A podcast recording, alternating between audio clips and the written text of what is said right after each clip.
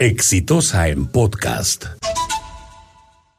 La intervención de SUNEDU exigiendo que las universidades, es decir, que aquellas instituciones que ofrecen el servicio privado de la educación superior en el Perú cumplan un mínimo de requisitos que garanticen precisamente la promesa que están dando de dar una educación superior de calidad. Cuando la SUNEDU exige que se cumplan un mínimo de requisitos para poder estar acreditadas y dar ese servicio, simplemente se desata una crisis.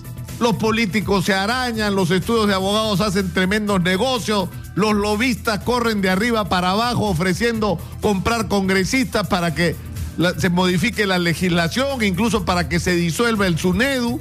Tienen detectives investigando al jefe de SUNEDU a ver qué le encuentran y si pueden deshacerse de él. Y finalmente, finalmente, estudios de abogados están recorriendo el país buscando jueces dispuestos a admitir medidas cautelares para impedir lo que la ley establece con respecto a los requisitos mínimos para tener una universidad en el Perú.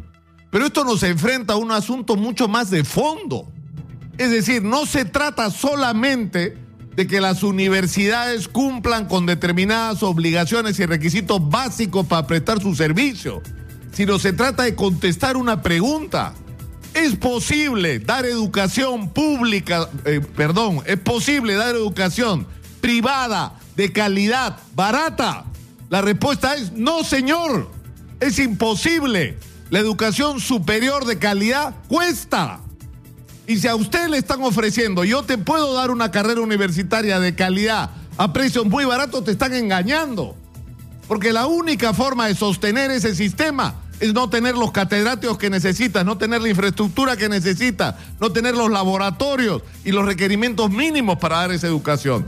Pero esto es el resultado de una política general del Estado peruano en las últimas décadas con respecto a la educación y que ha significado abandonar la educación pública y pretender que con educación privada se va a resolver el problema de la educación en el Perú.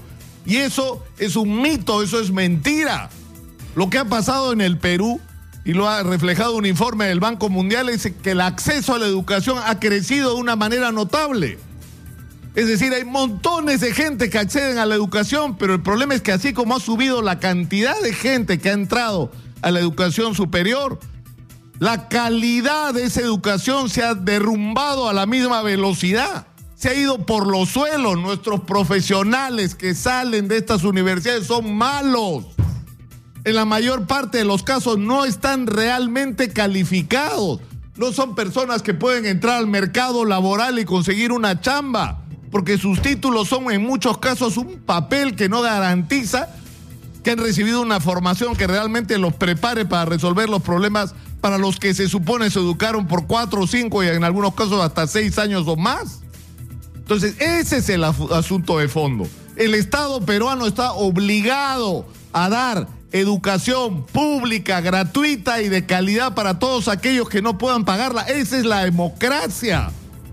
Eso es lo que al final nos da todas las mismas oportunidades para que sin importar en qué familia o en qué barrio naciste, tengas la posibilidad de progresar, el acceso a educación de calidad.